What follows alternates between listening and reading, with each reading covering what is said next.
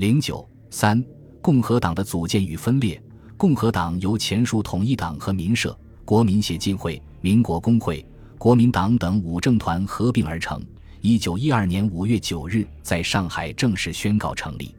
它是当时实力最强的两大政党之一，在北京临时参议院的地位仅次于同盟会。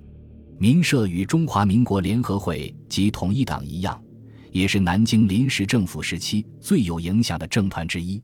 它由黎元洪、孙武。孙发旭、刘成宇等二十四人发起，一九一二年一月十六日在上海宣告成立。二月二十日出版机关报《民生日报》。它的本部虽设在上海，但发源地和大本营却在武昌。其核心人物是清末革命团体共进会领袖孙武、政客孙发旭和未公开挂名的黎元洪的秘书饶汉祥。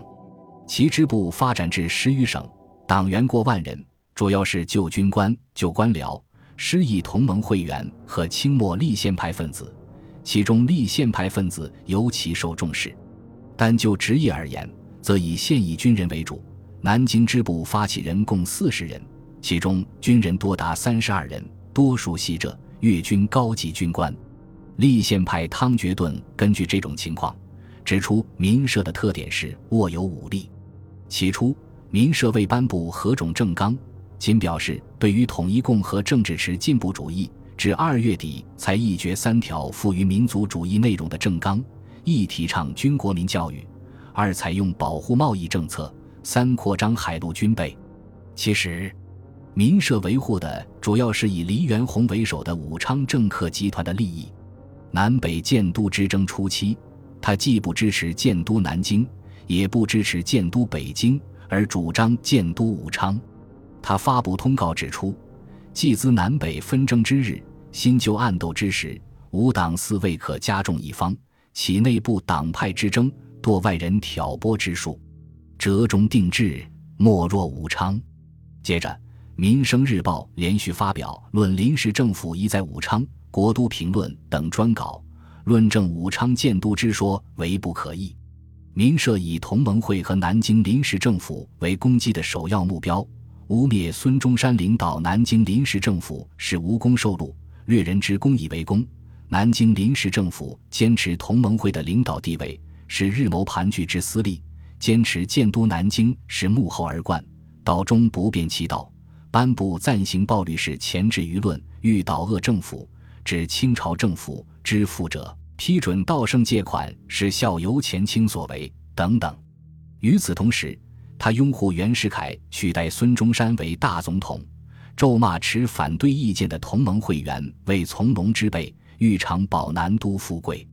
袁上台以后，他虽继续标榜监督政府，实际上却在赞助政府。为适应袁世凯集权需要，他鼓吹全国政令应听之中央，各省都督已由中央任命。为实现袁世凯的统一。他攻击黄兴南京留守府发表之官制，俨然帝制自为，有南京政府之状态，并借口陈其美已任工商总长，要求撤销护军政府等等。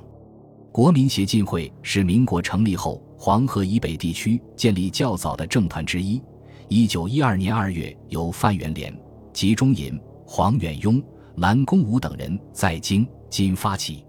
成立时有会员二百余人。大部分为清末立宪团体现有会和辛亥俱乐部成员，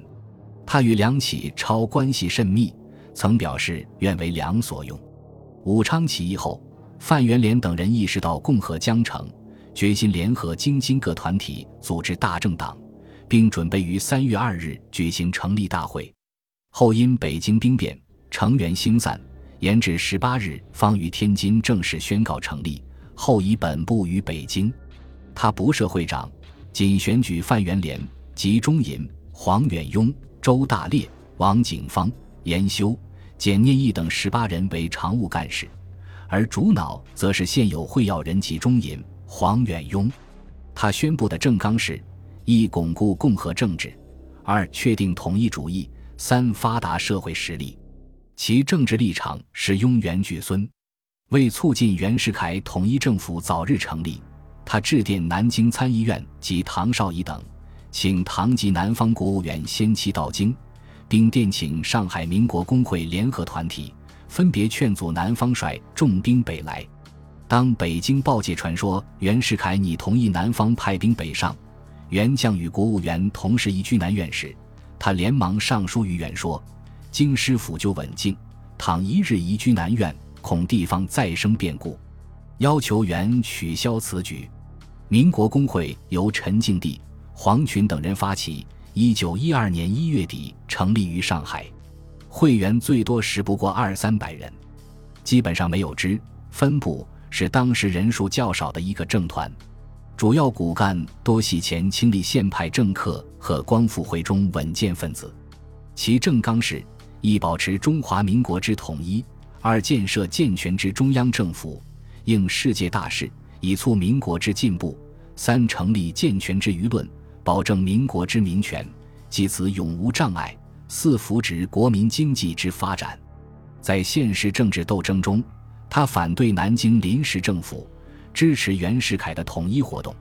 孙中山提议建都南京，他先是献计于袁世凯，政府地点问题就实事论，自以北京为是，后又以京津变起，压迫孙中山和南京临时参议院火速定义。在北京兵变中，他深以袁世凯的安危为虑，曾持电表示慰问。国民党有潘昌旭、朱寿鹏、潘洪鼎。陆鸿仪等三十余人于一九一二年二月下旬在上海发起，他们当时宣布，本党同志集合至五百人以上时，即开成立大会，公举党首及各职员。未经成立以前，赞成国民党同志会，但事实上直至五月也未能举行成立大会，因此与统一党、民社等合并为共和党的，实际上只是国民党同志会。可见。该会成员始终不多，仅为江浙间朴学士人、素昔从事教育及地方公益者所组成。由于势单力薄，他从未颁布任何政纲，在现实政治斗争中也无甚表现，仅宣布其宗旨位于全国统一政治之下，以人民为国家主体，完全保护其固有之权利，以发共和之精神。统一党等五政团虽各具特点。略有差异，但在反对南京临时政府和同盟会方面是一致的，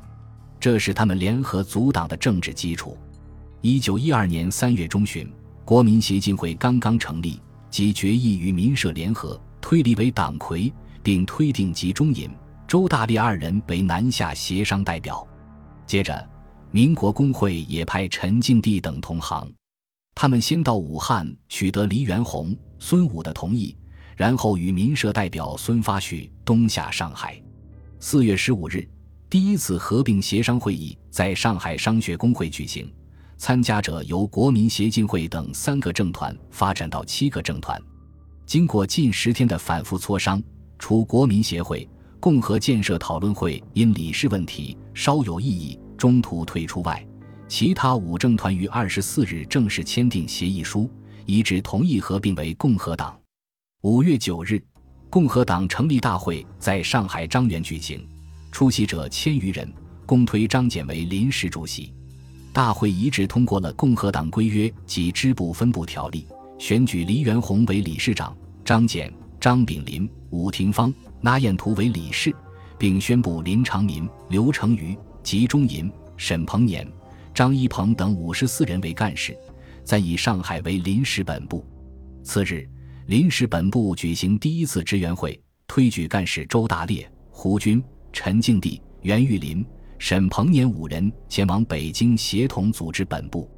二十九日，北京共和党本部宣告正式成立，上海临时本部改为交通事务所。共和党宣布的党意是：一、保持全国统一，取国家主义；二、以国家权力扶持国民进步。三应世界大势，以平和实力立国，其核心是第一条。孙武说，共和党最大宗旨在国家统一主义。所谓国家统一主义，据其本部所传，《共和党党议浅说》以下简称“浅说”，一文解释就是一切政事都从全国统一着想的意思，即凡办一事，除应属地方各省办理者外，应绝对由中央政府办理，不准各省各自为政。因此，他主张取国家主义，从前所有统一的形式，保持它不使分割；从前既有不统一的地方，从此更加统一。事事趋向国家一方面，即事事由国家有统系的办来。关于以国家权力扶持国民进步一项，浅说指出，所谓进步，就是国民一日一日的兴盛起来，日新又新，蒸蒸日上，有动作往前进的意思。这就需要利用国家的权力去扶持国民，比如国民几个人创办一工厂，起初的时候必要用国家的权力帮助他。当招股时，国家就可认股助他开办；开办之后，国家可以许他种种特别的利益，助他发达起来。即令不幸偶有亏损，国家可以限定多少年担保股本关息，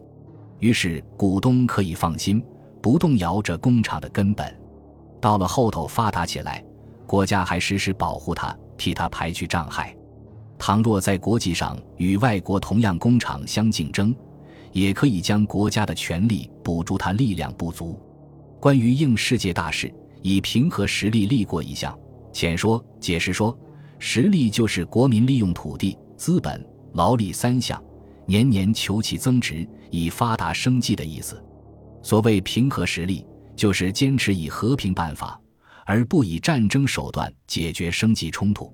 至于共和党为何采用国家主义为政纲，其审计员张振武说：“有鉴于今日时事，社会主义指孙中山的民生主义不足以救危亡，乃变其方针，亦采国家主义而改组私党。诸君试思，今日我国民程度若何？有美国之托拉斯等必否？”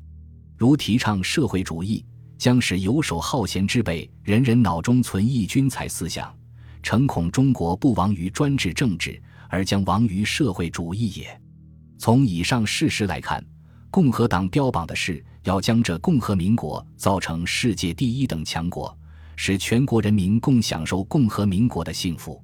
他理想中的共和国，不但高度统一，能与外国对敌。且能扶持全国人民发展资本主义实业，成为他们生计竞争中的坚强后盾。可见，共和党同样是一个资产阶级政党。可是，他对另一个资产阶级政党同盟会的政纲，真正为资本主义发展开辟道路的民生主义及社会主义，却诚如孙中山所说，多有误解，并持否定态度，以为他是社会均产主义。将损害富有者的利益。共和党对同盟会政纲的误解和否定，是和他的组织成分大多数都是富有者密切相关的。因此，他不可避免地走上了支持真正阻碍资本主义发展的旧势力代表袁世凯，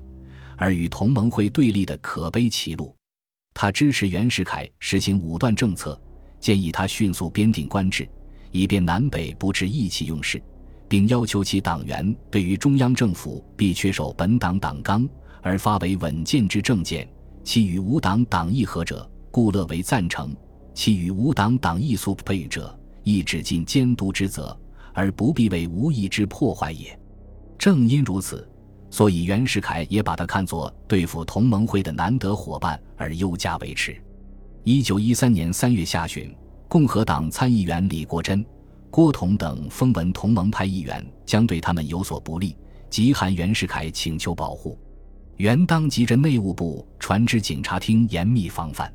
与此同时，他还应共和党本部和黎元洪之请，命京师各警区与共和党议员住所和不久前宣布加入共和党的梁启超的往来地点妥为保护。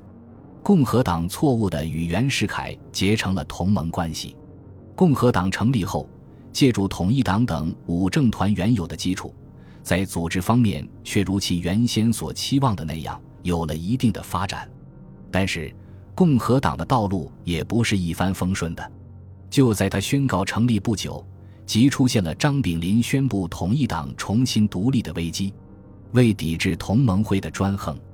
张炳麟虽不反对与民社、国民协进会等政团合并。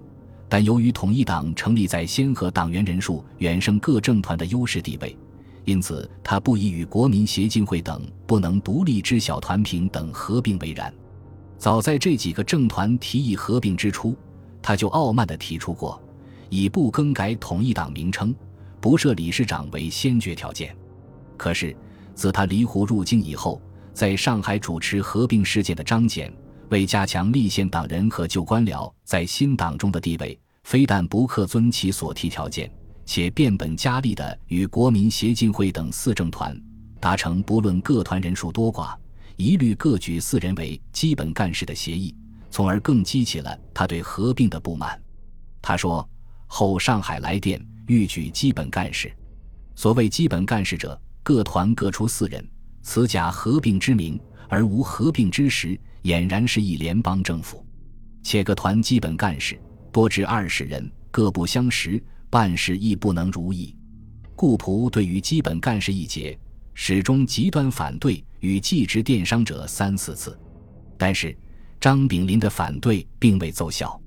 张謇以不可失信为辞，拒绝了他的要求，并于五月九日在上海共和党成立大会上。正式宣布了包括基本干事在内的葛政团所选干事名单，这使从不甘为人傀儡的张炳麟更加怒不可遏。他一面力辞共和党理事，一面向前来要求合并的在京国民协进会和民社职员提出四个条件：一、上海所推理事需经北京开会认可；理事长如不便驻党，